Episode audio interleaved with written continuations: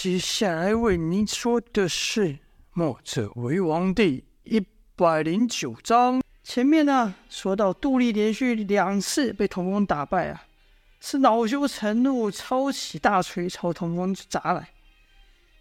童风这人勇猛虽勇猛，但脾气很大很，尤其啊爱面子，哪里肯接受在众目睽睽之下被童风给打倒呢？那对大锤是他打仗的武器，是又重又大。前面说过了，这一锤下去，连盾牌都能砸碎啊！杜丽这一锤又一锤的气势煞是吓人，童风哪敢用肉掌去打啊？只能连连闪避。与此同时，童风还转身看了看燕霄等人，就看王离和莫文是一脸担心，可燕霄、胡安等人却只是看着自己。燕霄哦。还燕霄还对童风稍微点了点头，童风就想，这状况想必他们也常常遇到，说不定这也是首领对我的一个考验。既然我已经决心和先生一起同赴战场解救百姓，就不能老是向他们求助。但空手对这对大对这一对大锤绝对不行，该怎么办呢？童风是一边闪一边想办法。退着退着，就抬来到了兵器架旁。杜丽一锤砸过来，啪的一下，兵器架就被那锤给打散了。架上的兵器，有的被直接砸坏，有的被撞到了半空中。童风的身旁就飞来两个武器，一个也是锤，一个是一柄长枪。童风想也没想，就把这两个武器拿在手上，回头一锤下去，对上了杜丽的锤，砰！一一锤被震得飞了老远，不用说，那自然是童风手上的锤啦。在不能死内力的条件下，单论蛮力，童风怎么是杜丽的对手？杜丽的锤舞起来是虎虎生风，一锤接一锤，整个人好像一个大车轮一样，要将童风给压扁。但童风手上还有一根枪啊，他一面对一面思考，该如何对付这样的对手呢？面对这大锤，该如何用手中的枪克敌制胜？呼的一下，杜丽的锤又横身砸来。童风将手中的枪举起，原本要打，但心想，要是这样子，这枪恐怕会被锤给砸断，便一脚抵在枪身之后，抵等于说那个枪身当做一个中心点啊。对上的前面赢赢的是杜丽的锤，那童风用脚去抵他。就听“砰”的一下，这枪果然没断，可童风啊却被震得，却被震得老远，脚都快麻了。童风以前呢只学了些拳脚招式，像是冯继子的无用拳法，可他不知道如何使枪啊。童风在脑中快速的思索，墨守成规。王大哥说过，墨守成规是除了防守的招式外，也是反攻、反守为攻的招式。可自己的功力。只怕还不到反守为攻的境界，班门弄斧吗？嗯，借力使力倒是可以一试。至于鬼斧神工，鬼斧神工的招式不是只能用在斧头上吗？你用枪来用可以吗？童风正在犹豫的时候，杜丽又打了过来，口中喊道：“臭小子，刚才不是很得意吗？现在怎么又只会逃跑了？有种就别跑，跟老子打个三百回合。”童风回道。你已经倒下两次了，还厚脸皮不认输，而且还去拿武器。杜丽说：“笑话，谁说不能拿武器了？你手上不也拿一把枪吗？你不也拿有武器？少说这些幼稚的言语，老子教你一课。战场上，成者为王，败者为寇，谁管你用什么手段？”童风也知道杜丽说的虽然不中听呐、啊，但是是没有办法反驳的一个事实。成者为王，败者为寇啊。战场上哪有什么规则？童风心想：我既然下定决心跟着先生，便应该认清这个事实。然后童风突然反击啊，一枪朝杜丽的胸口刺去。杜丽没想到，哎，童风退了退了，居然突然进攻。虽然稍感意外，但凭他多年征战沙场的经验，这一枪还难不倒他。就看杜丽挥着两锤朝那枪打去，发出一声闷响。锤碰上了锤，却没夹到童风的枪，因为童风一看双锤打来，就立刻抽枪，说道：“你力量大，我确实比不过，但我不需要和你硬拼。”杜丽说道：“没种。童风说：“是你说的，成者为王，败者为寇，不论用什么手段。”童风一边说呢，一边刺枪过来，速度甚快。杜丽抡着大锤，就听当当当当当，将童风的枪都给挡下。杜丽的锤子大，稍一移动就能挡下童风刺来的枪。一扫呢，童风就得回枪去防。如此下来，童风又变成手多攻少的状况。这时呢，就听栾树说道：“哎，脑筋真是笨死了。所谓的兵器，说穿了只是手足的延伸。难道同样的招式？”换个武器来用就不会了吗？哦，前面有说过，栾树呢是负责招教童风鬼斧神工招式的人，而王离负责教的是班哎墨守成规，莫文则教童风班门弄斧。所以栾树这么一说呢，童风就该知道，就知道栾树在提点自己的心想：兵器是手足的延伸，但是是怎么个延伸法呢？眼前他的对手杜丽就是最好的观察对象，就看杜丽那一锤一锤砸来，近看还真让人眼花缭乱。可若仔细看他手法，远一点看，其实杜丽现在所使的招式和他刚才的拳脚功夫是一模一样。唐风看着看着，脑中灵光一闪，像明白了什么，心想：既然刚才徒手我能胜过他，没道理现在就赢不了。有了这一点信心呢，童风的枪就甩开了。虽然还是被杜丽的锤给挡下，但就看腿童风啊越使越顺手。一开始只是抽枪跟刺枪，渐渐的将拳脚功夫也融入了，或横扫前刺，或下甩，所使的确实是鬼斧神工中的套路。鬼斧神工啊，是墨家武功中极为厉害的进攻招式，当中有刚猛的重击，有刁钻的入套法。虚实交错，让人难以招架。童风此刻虽然称不上将这套武功完全学会，但这几下使出来啊，杜丽就觉得眼前到处都是枪影，逼着杜丽居然转攻为守了。没多久，就看杜丽的攻击次数越来越少，而且防守越来越乱了。但童风虽然逼着杜丽回手挡、回手回应该回手挡架。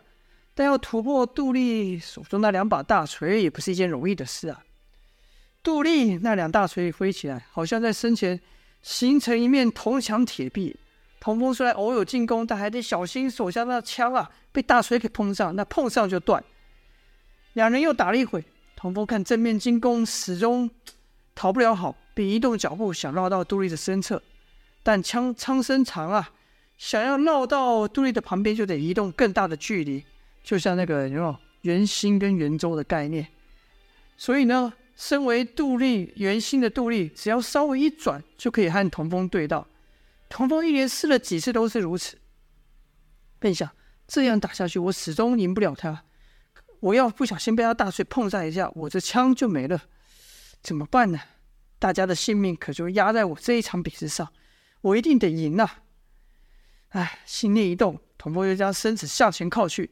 把枪收到了腰间，如此和杜丽的距离就近上了一截。童风要再想绕到杜丽的身侧，就比刚才容易了。这所谓一寸长一寸强啊！童风现在是一寸短一寸闲。杜丽喝道：“来得好，看我一锤把你拍个稀稀巴烂！”与童风和杜丽的距离拉近后，也进入了杜丽双锤的攻击范围了。就看童风脚步一蹬，来到杜丽的身后。杜丽转身一锤横扫，眼看那锤还差一点就要刺中童风的时候，童风不但不后退，反而加速朝杜丽冲去。冲的同时呢，将腰上的长枪一转，变成尖枪，哎来来来，枪尖朝上，这枪就跟着童风的身子从下而上刺去。以这个速度啊，杜丽的锤还没打到童风呢。杜丽的胸口就被被枪给刺中。其实啊，童风使的这一招和刚才的反击拳是一样的，只是这次他把拳头换成利枪。杜丽知道要被这一枪给扎上，可不像之前一样倒地就完了，只怕性命难保，吓得他赶忙收锤来挡。就听当的一声响，那枪是被他给挡住了。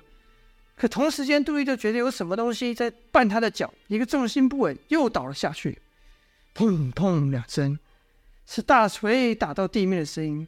可杜丽却没有受什么伤，想要再爬起来站，刚一转头，一把亮银枪刺在了他的前面，挡就开始刺在他的眼前。童风这次可没有像之前那么天真了，还伸手去拉对方，直接枪摆在对对方眼前。意思就是，别动了，再敢动，我可不会留情了。童风对杜丽说道：“对不起了，将军，这场比试我必须要赢。”杜丽看着童风此刻的眼神啊，那可不是开玩笑的。又想，一连败了这么多次，心里也知道自己不是眼前这个臭小子的对手。要不是这小子留守，这命早就死了几次。不服也不行啊！恨恨声说。哼，你这小子怪招层出不穷，我不是你对手。童风则说：“将军力大无比，单论力气的话，我肯定也不是将军的对手。”这话杜丽听得高兴啊，因为童风胜了却不骄傲，于是杜丽的心里又服气了一点。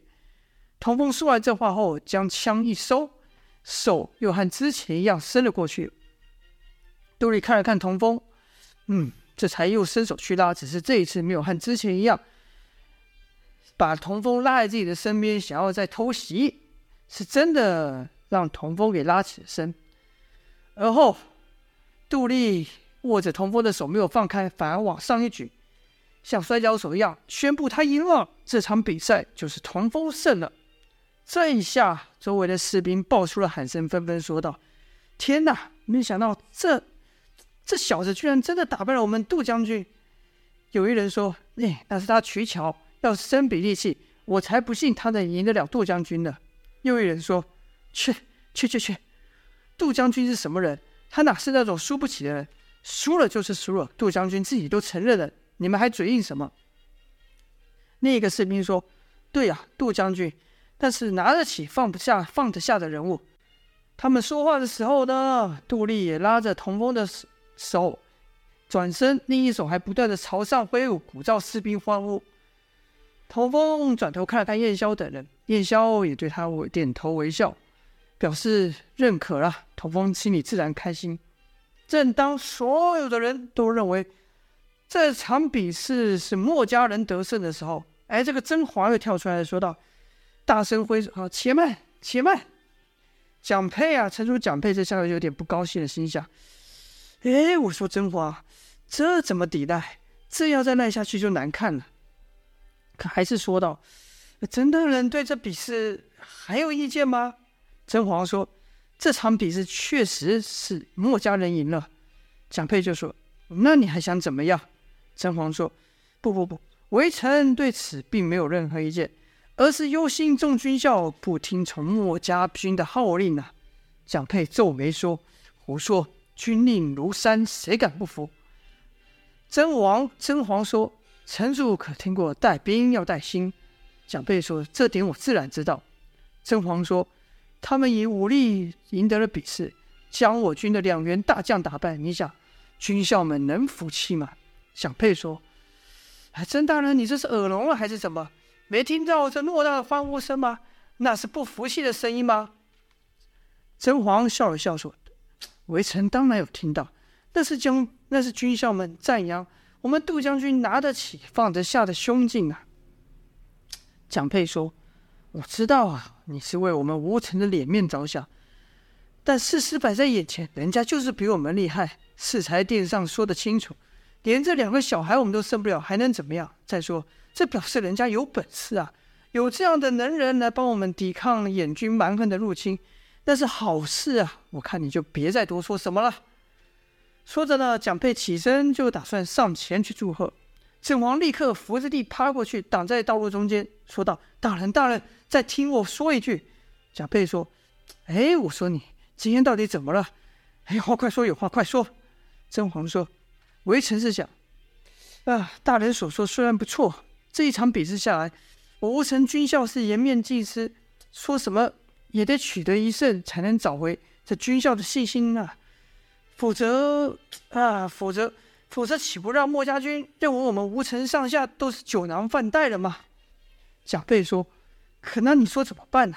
我军中最强的两人大家都被打败，现在已经无人可战了。”甄嬛说：“不，还有一人，那人才是我军校中武艺最强的。”蒋佩说：“你说的是谁？”甄嬛就将眼神飘向了范图。蒋佩说道：“哦，你是说范将军呐？”甄嬛说：“正是范将军。”蒋佩说：“那依你的意思是要让范将军下场比试了？”甄嬛说：“如果大人不反对的话。”蒋佩就问道：“还和那两个小子打？”甄嬛说：“当然不是，一开始我就说了，我这提议是为了我们吴城着想，我自己没有半点私心啊。”敢问大人。军校们几时听过女人发号施令？哎，蒋佩被这么突然的一问，心想：哎，还真没有。那可可这跟这这什么关系？有什么关系嘛？甄嬛呢，就对一边对蒋佩说，一边手指的莫文，手比着莫文说：“那少女露了一手，赵将军也认输了。军校们自会心服口服。可还有一位呢？”说这话的时候呢，就把眼神飘向了阮硕。蒋佩心想：“哎，就说道，你是要范图去和那女子比试？”甄嬛说：“正是。”蒋飞说：“这合适吗？”甄嬛心里想啊，刚才你都派两员大将和那两个小孩子比试了，换这女的和范图比，有什么不合适的？装什么装？但他脸上不能表现出来啊，脸上还是这样诚恳说道：“这也不是比试。”毕竟当时在殿上就说了两场定胜负，这点我们可不能抵赖。小的提这要求，只是想让那女的露一手，去除军校们的怀疑之心。哎，城主蒋佩听甄嬛这一番下来，这一番话下来，哎，又有这么一点道理，便说：“那只是请他展示一下武艺。”甄嬛立刻说：“就展示一下武艺。”城主蒋佩又同意了，点了点头。啊，甄嬛就知道意思了。一手呢搭着城主蒋佩走下台，那一脸呐、啊、露出一出贼笑，哎，一副佞臣的样子。蒋佩走下台，城主蒋佩的走向了台啊，跟着就看蒋佩双手高举，示意范图让军校安静。范图大声喊道：“安静！”四周军校是立刻噤声。却说这个甄嬛啊，是鬼主意百出啊，到底。他又到底他能不能戳破这阮硕跟范图比武呢？就请待下回分晓了。谢谢大家的收听，感谢感谢大家支持，就这里先这样了，下播。